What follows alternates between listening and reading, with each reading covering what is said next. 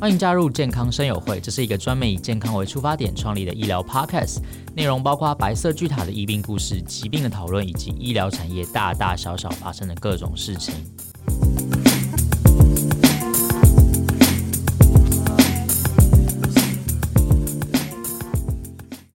嗨，大家好，欢迎来到健康生友会，我是主持人 Kevin。今天我们很开心邀请到社团法人台湾关怀血友病协会的林旭科理事长，理事长好。好，你好，理事长。呃，这个血友病协会，它大部分的人都是血友病病患吗？对，我们协会的组成患者哦，基本会全部都是病患跟家属，病患跟家属所组成，所组成的。哎，嗯哼，理事长本身自己也是血友病病患吗？呃，我是血友病患。哦，那可以简单请你分享一下，就是血友病患的这个心路历程。嗯，我我本身是一个中度的血友病患哦。嗯哼，哎，我简单介绍一下血友病的一些症状哦。血友病本身它是一种自发性的出血疾病哦，它本身是缺少凝血因子而产生的一些出血性的疾病。嗯哼，它不用外力，它本身可能比较重度的患者，他就可能会有一些自发性的出血发生哦。啊，因为有自发性的出血，所以在日常生活中，平常就非常要注意说。有哪一哪一个部位啊出血，就要去做这些治疗的动作。嗯哼，了解。所以呃，因为我知道它是先天性的一个，算是遗呃遗传疾病。对对。看你的那个缺血因子是缺少哪一个，所以它有分重度跟轻度。对，有重度、中度跟轻度。它有分第八跟第九因子缺乏的。嗯，最主要是这两个因子缺乏。哦，了解。所以理事长是呃第八、第九。我是属于第八的。哦，第八的，所以第八是比较算是重度型的这样，属于是先天性遗传性的。嗯哼，他们的遗传方式又又很特别。嗯哼，因为我们是属于性年性年的遗传。嗯哼，就是男生会发病，但女生是带因的。嗯哼，啊，所以这一点的话会造成说，可能会因为你的疏忽而不晓得你的上一代有带血有病的人。呃，因为你是带因，哦、你这一代没有，而反而在你生生出下一代的时候，又发生一个血友病患出生了，有点像隔代遗传这样。对，对，类似隔代遗传这样子。嗯，哎，那我想问理事长，就是呃，您是大概几岁的时候自己有意识到自己有血友病这个疾病？其实我们那个年代哈，也不晓得说是有血友病啊，也是因为家族里面哈。因为有我的表，我们是一个家族性的遗传嘛，哈。对。后来证实才知道，嗯，刚开始也是不知道哈。因为过去的血友病患都是遇到的状况，大部分的长辈都认为说啊，这个小孩子可能就是皮肤不好啊，哦，容易受伤啊，怎么样这样子。但是慢慢的，因为我们的表兄弟里面有人已经到了当兵的年代的年龄了，嗯嗯嗯，然后入伍之后，啊因为就入伍就一去就不回了。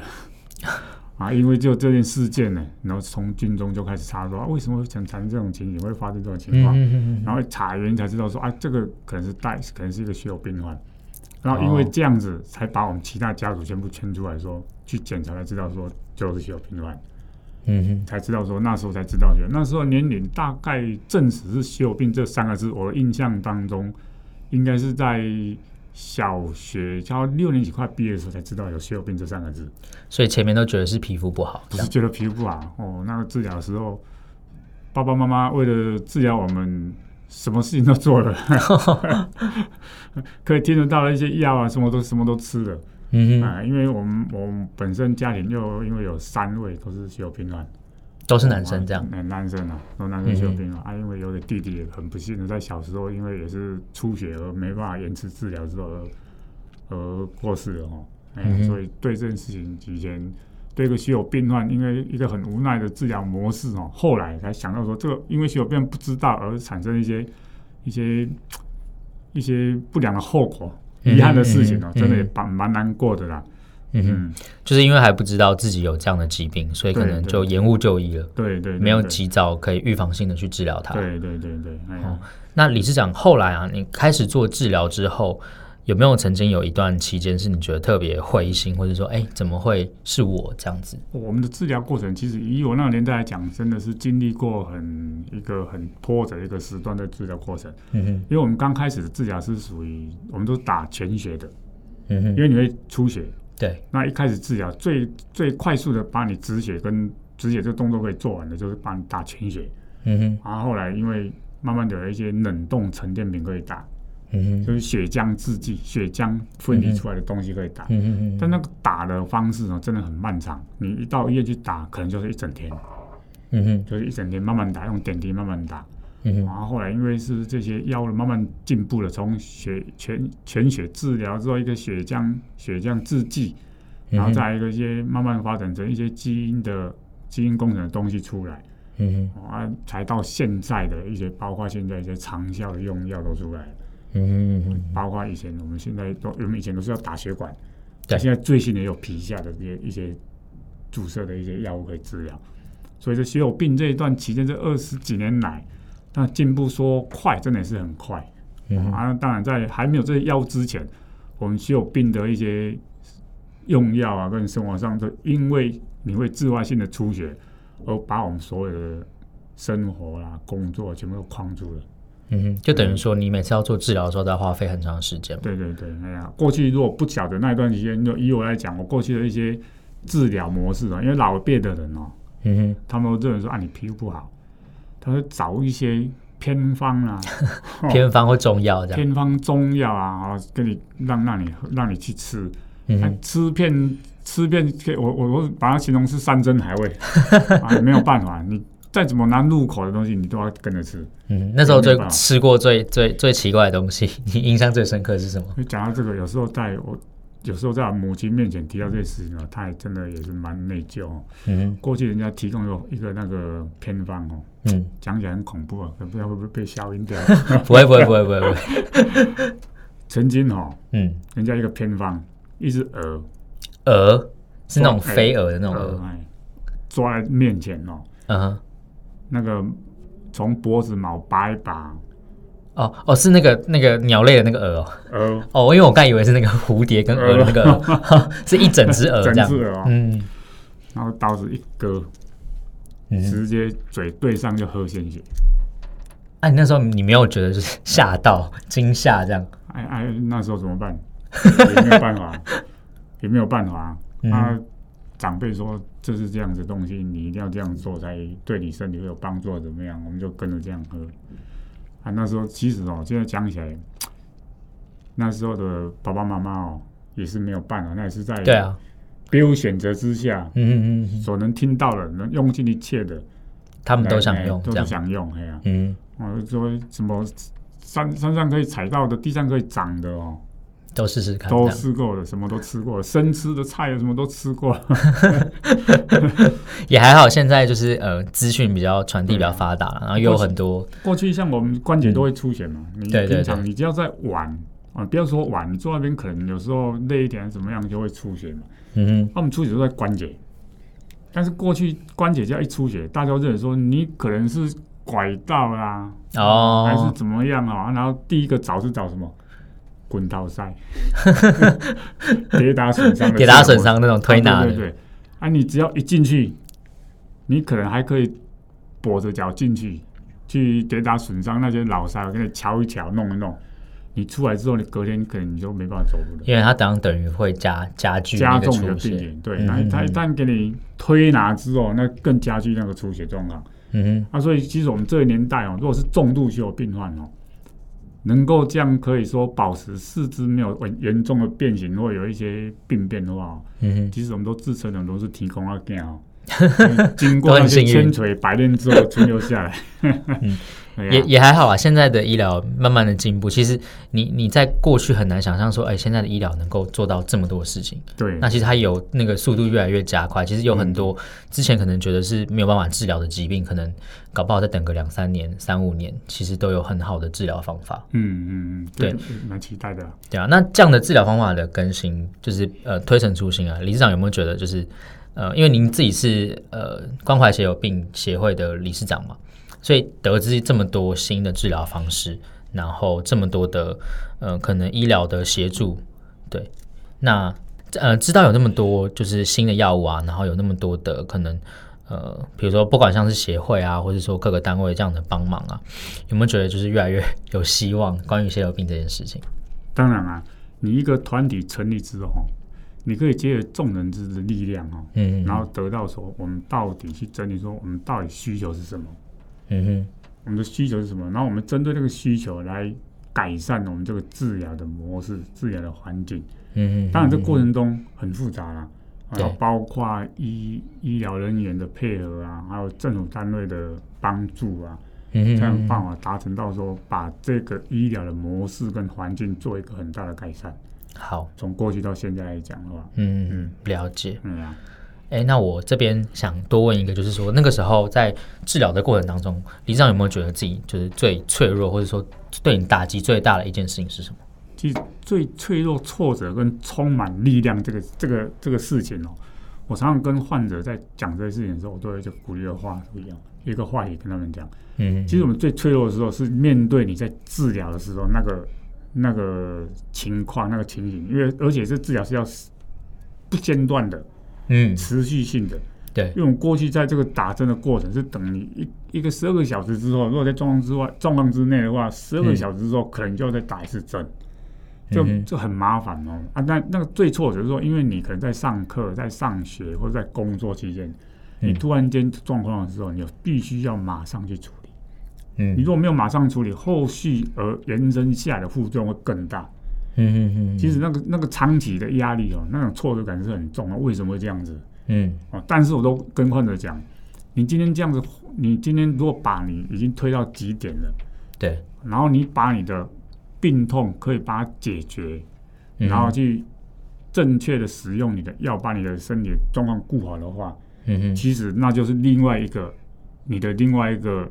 力量的开始啊，对，我们都把它换一个心境，说你今天遇到这个挫折，是因为你这个疾病要去治疗，嗯，长期的治疗让你变成一种挫折感的时候，你把它反向过来讲，说你今天因为这样子达到极点之后，你认另外一个面向，就是说你已经克服了这个点的时候，你就另外一个力量出来，嗯嗯嗯嗯嗯，其实这个讲起来是算说，哎。在苦中作乐这种感觉，就是换个换个思考角度。但是没有这样子做的话，真的你没办法走出那个圈圈。嗯哼哼，哎呀，是这样子啊。哎、欸，那我另外想了解说，理事长当初想要成立这个协会的这个初衷是什么？那这个协会它目前就是要传达给可能血友病患或是说社会大众，它的一个理念是什么？我们协会在成立的时候，这真是个偶然的机会啊，因为。过去我们在中部地区哦，嗯，因为我很我很很慢的进入正式的血友病治疗的一个阶段，嗯，过去我都自己摸索哦，然后因为我们附近的医院哦可以帮忙我处理，所以就没有进入真正的一个血友病治疗的一个模式，都是发生出血然后再去做应对，因为有一段已经开始在社会上工作嘛哈，因为常常这个状况要回来到医院。后来才真正到大医院去做一个正式的一个治疗。嗯，因为在医院当中，我就突然间在诊间哦，就发现说，哎，我来这这个诊间看怎么大家都不是轮椅就突乖啊，拄着拐杖，奇怪这科怎么这样子？啊，当时去的时候，心里会想说，哎，我很幸运呢，来看这个科哦，你还可以走进去，走进去，走进去，我 就看这一群都这样子的。啊，有一天哦。就其中大家一个患者，大家会问互相问说：“哎，你是血友病患吗？”嗯，我说：“对，我是血友病患。”说：“哎，你怎么顾得那么好？”我说：“我我也不晓得，我就这样子，也是这样子过日子啊。”嗯嗯嗯。啊，突然间我们在谈言谈之中，他觉得说这些血友病患哦，是不是应该大家来，我们大家来聚一聚哦，然后来。讨论来互互相打打气啊，哈，嗯嗯，那个医生那时候也非常配合，那就特别的召集了几个患者来做一个座谈了，哈，就在那个座谈会当中哦，就这样子大家叫一叫，问一问之后说好，这样子我们来成立一个协会好了。那时候因为现场的人哦，只看起来是我最健康的，啊，我我也是这么觉得，但是坐轮椅拄拐杖哎。他讲就说：“哎、欸，麻烦林先生，你们能不能来帮我们跑一跑？嗯，哦，我们来做一个联系呀，哈，嗯嗯嗯，做联系动作这样做。我就想说啊，没关系啊，有什么事情就我来处理就好。啊，就这个模式哦，慢慢认识的，啊，认识之后好嘞，我觉得你们真的要成立一个协会，成立一个病友团体。嗯哼，本身那时候自己是好像站在外人在想说，哎、欸，你们这要成立一个 病友团体，然后然后来帮助你们说一起，你们在就业的时候那些不方便哦，看那打针都打很久嘛，嗯，不方便，大家互相打打气这样子。啊，就这样慢慢讲起来之后说，哎，我们应该那时候医生也讲说，哎，你们可以成立一个团体这样子。啊，后来就真的就想说，好，就往团体这个模模式去走。哦，那、啊、就这样子就开始。一开始我们在协会成立的时候，因为那时候法令规定了，我们全国里面至少要三十六个乡镇的人代表。嗯哼。啊，那时候因为想说，好，我比较能跑嘛，就到医院哦，诊间外等等病人。一点一个人出来就问说，你是不是有病患？他说是哦，说哎呀，我们来患者哦，大家共同来做来来做一个集结起来，哎，大家集结哦，互相通讯比较方便，就这样一个一个抄，然后到另外县市去去做一做，然后去诊间外面等，然后去问是不是有病患，就像一个一个慢慢收集，一个一个慢慢收集，哎，就三十几个乡镇都收集到了，嗯，然后就正式跟政府提出一个申请。所以那时候成立的时候，呃，原本会员有多有多少位？最一开始，一开始超超过在一百上下。哦，一一百一百，然后一百。哦，那你也跑了很多乡镇。因为有一些是互相会介绍嘛。哦。就尽量介绍这样。就一个拉一个这样。我们协会成立前前后后跑了将近到三年多了。嗯。将近将近三年多。三年多。三年多。那时候也是。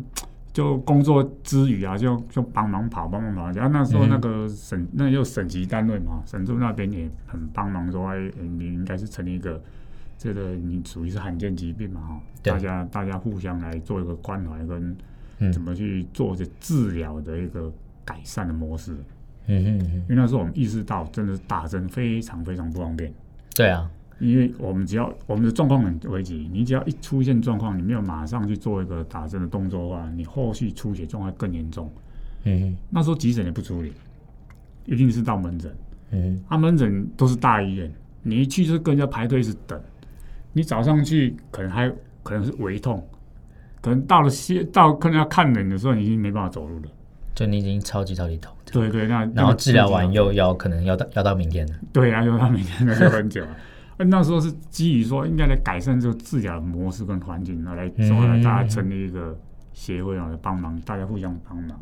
嗯，那时候是协会想成立的时候是用这种方向哦来说，很单纯的想说来改善一个治疗的模式跟环境。嗯，从从那个时候成立到现在啊，呃，现在会员大概有多少人？我们现在超在三百上下，三百多，哎，三百多。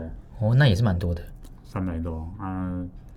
成立，我们从民国八十四年，我们跟健保一样，同一年成立。哦，从八十年到现在，二十二十五个年头了。二十五个年头了。二十五个年头了。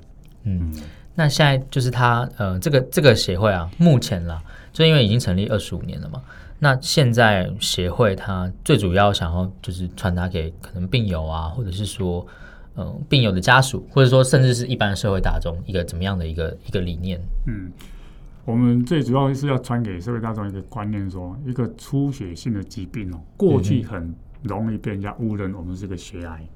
对，只要听到血友病上说啊，你这是血癌，嗯，还是要让我们一直要宣传，让大家大众知道说我们不是血癌，嗯，啊，我们的血友病也不会传染。嗯哼，啊，因为我们血友病用药史当中有一次哦，因为也是我们血友病的一个不幸哦。因为那时候，因为药物的感染，有一有一波是那个艾滋的感染，哦，那那一波感染，因为也夺走了我们不少我身边一起那时候奋斗的人，奋斗的 是没关系，没关系。血友病用药，所以从全血时代到现在治疗，真的面对过去那段治疗时间所遇到的一些遗憾哦，真的也是蛮难过哦。嗯，但是也很庆幸啊。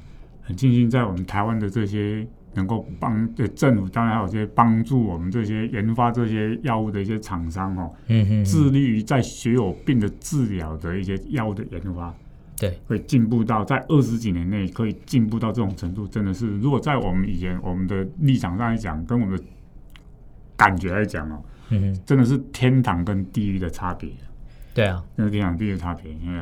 因为过去在治疗上那非常不方便，打针啊也好啊，一些感染性的问题都发都是很严重在在发生的哈。嗯嗯。慢慢慢慢的把这一些药物的一些一些进步的模式一直一直研发出来，而且把一些更纯化的东西，嗯，让患者使用哦，使我们让我们的一些后遗症啊，慢慢的改善很多。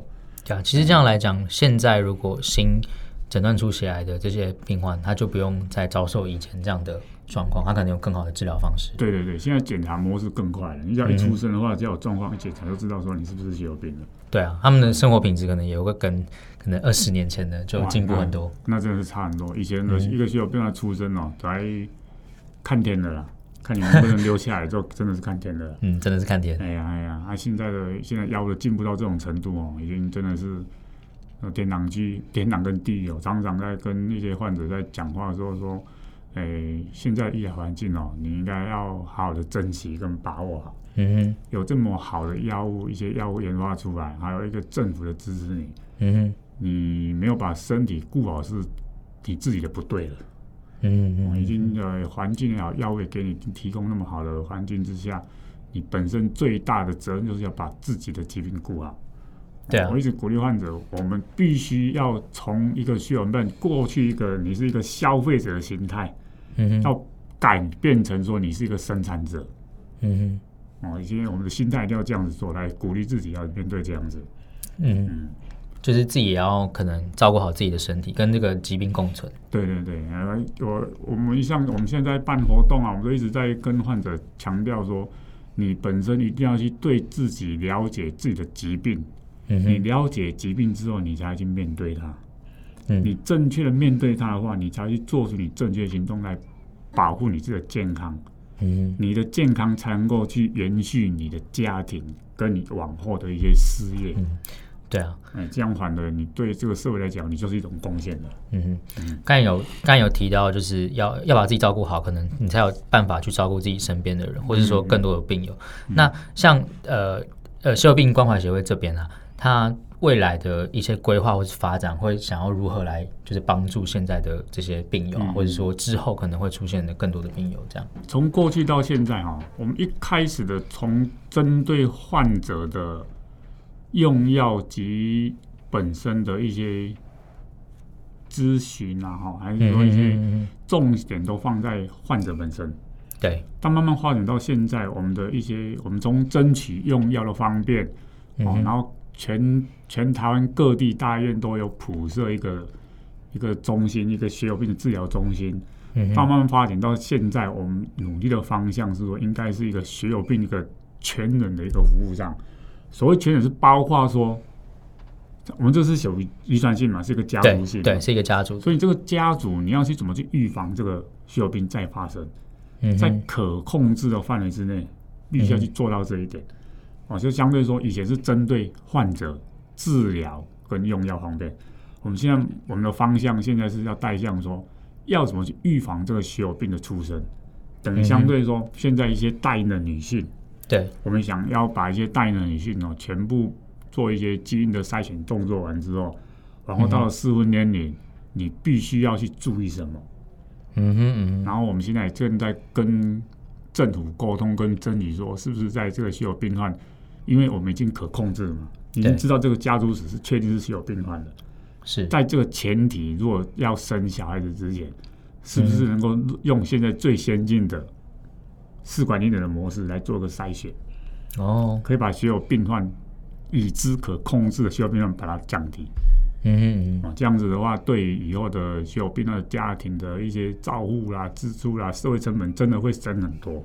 嗯，就是从源头这样，对，从源头改善。对啊，因为现在政府一直推要预防医学嘛，嗯，精准治疗，嗯，那么精准治疗放到更前端，就在在一个生殖医学的前端，就先把它控制住，至少把所有病患的一些发生率降低一些。嗯嗯，了解。哎，那我也知道今天呃，在那个碧潭那边有一场就是为癌而跑的活动，嗯，然后刚好理事长这边协会这边也有很多病患有参与这个活动，对对对对。对，那我想知道说，哎，这样子血友病患，好吗？他这样走走出去去运动，这样子这样的一个一个想要给大家传达的理念是什么？因为也也很难得哦，刚好有这个为癌而跑这个活动，它是跟就是跑，就是跑步嘛，哈，对，路跑就跟运动有关系嘛，对，啊，因为也是同样，大家都是一个一个患者的一个团体哦，嗯，啊，也觉得说利用这个路跑的活动来鼓励患者来参与，嗯，因为我们也是推行的，我们整年我们的我们的所有活动里面，每每次的活动也在推行说，患者本身必须要利用于。怎么去运动来强化你的肌肉、你的骨骼？嗯哼，哦，来健全你的骨骼之后，就不会产生出血的这个这个动作出来，减少出血的的状况。嗯嗯啊，因为也要这个模式，所以说特别，哎，因为利用这个活动啊，鼓励患者来多多来参与这些活动，然后一起来为这个活动也添增一些，让社会大众了解到说啊，对这些。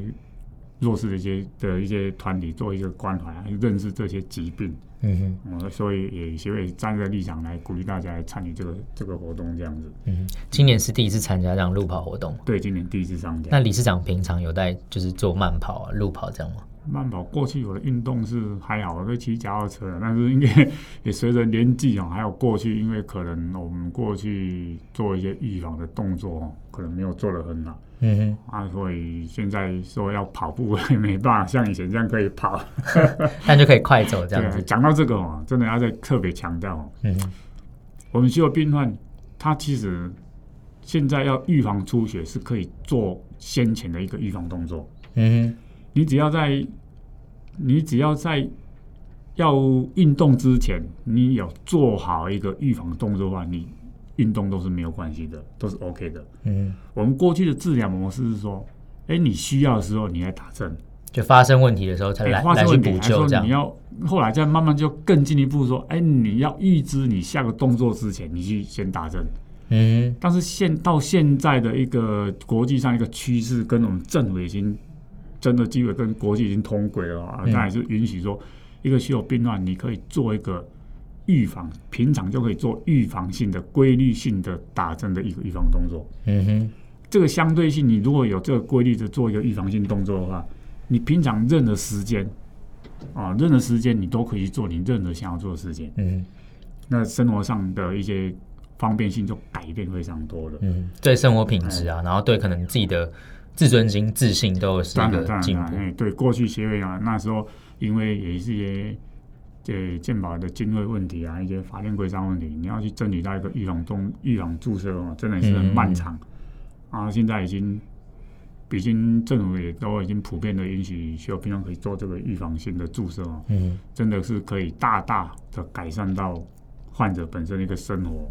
嗯，非非非常的好。所以这次为爱而跑这个活动也是想说鼓励更多的病友，因为有这样的预防的治疗，对，可以多走出来。对啊，对啊，就今天我们跟我们今天主题讲的一样哦，我们这样叫你要，比如说你要去认识，你要先认识疾病，嗯哼，然后再去面对疾病，嗯哼，你才有一些逐梦的机会嘛。对啊，哦，那你有逐梦机会的话，你就是要保持你的健康，你的身心健康，去追寻你自己的梦想。嗯哼，所以这个预防性的一些动作一定要做得很好，嗯，才能够把你的健康传到你身边每一个人，因为你的健康，嗯，了解。所以今天的活动算是蛮有意义的，就给大家一个机会，可以让呃可能病病患自己知道说，哎。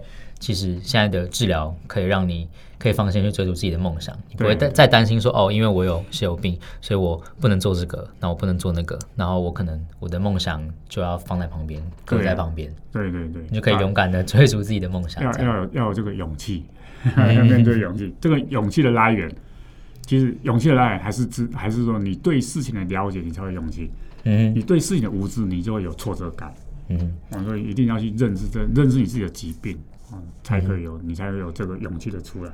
对啊，嗯、如果如果现在有在听那个呃健康生活会 Podcast 的呃听众，身边有血友病病患啊，或者是说呃自己就是本身就是血友病病患，但是还不知道就是协会这件事，就是还在孤军奋斗的话，其实是可以，就是多找协会这边提供的一些资源。对对对，随时都可以。嗯，还可以一起来路跑这样子。对对对，是只要协会有办了任何活动，都都很欢迎哦。嗯、我们的这些患者哈，来参与，多多参与。嗯嗯嗯，因为我们从过去也是，因为大家爸爸妈妈都保护住嘛，不敢让孩童出门。哦，对啊，那我们就一直鼓励，一定要让他们出门。对啊，你要让他出门去接触人，嗯，你才有会有一个健全的思考模式跟一个、嗯、健全的心灵这样心态跟一些你一你要要你一定要一定要社群嘛。对，嗯，不能这样子孤立而生活。嗯嗯，对啊，不然就关在家里，然后就是会拿那个鹅，那个就很恐怖了。对啊，那目前的治疗方式啊，这么这么这么多元啊，然后这么多可以解决的方法，那呃，想请理事长可能对病友们啊，或者是说呃，现在正在收听的这些人，就是有没有一个鼓励的话？嗯嗯，对，大概简短的一两句话，想要鼓励他们。鼓励鼓励所有患者哦。现在已经有很好的新的药物了，嗯，未来还有更新的药物，嗯，但是你要去迎向这些新的药来治疗你身体状况的时候，最大的目标就是要让你有健全的身体跟四肢都是没有，嗯嗯，都是健康的，对，所以在当下，现在的当下，你一定要做好你本身的疾病治疗，嗯，你才能够去面对往后更新的药物给你治疗。嗯，我这意思是说，过去的打针的治疗模式，从很频繁、很复杂的模式，到现在已经慢慢的简化，甚至到已经有打针，现在有长效型打针，嗯哼，包括皮下注射的打针，嗯，这些全部都改变了。以后还有基因工程的，嗯，啊，你可能打一剂，可能你可能终身就免打也不一定了，对。但是这个前提，你要先把你目前的身体先顾好。你不能，你才有办法等到那个时候。你才有办法等到那个时候。嗯嗯。如果你现在已经都已经肢体都已经残缺不行了，你以后有那个药物出来的时候，对你已经没有用了。嗯嗯，没有很大意义。嗯、所以我就鼓励患者，面对你现在目前的状况，顾好自己身体，才能够好好的面对你的未来。嗯。好的，今天非常感谢呃林旭可理事长来到我们健康生友会。那如果喜欢今天的节目的话，请帮我留下五颗星的评价。那也可以在 FB 或者 IG 上面找到我们。那我们健康生友会下次再见喽，拜拜，拜拜拜拜。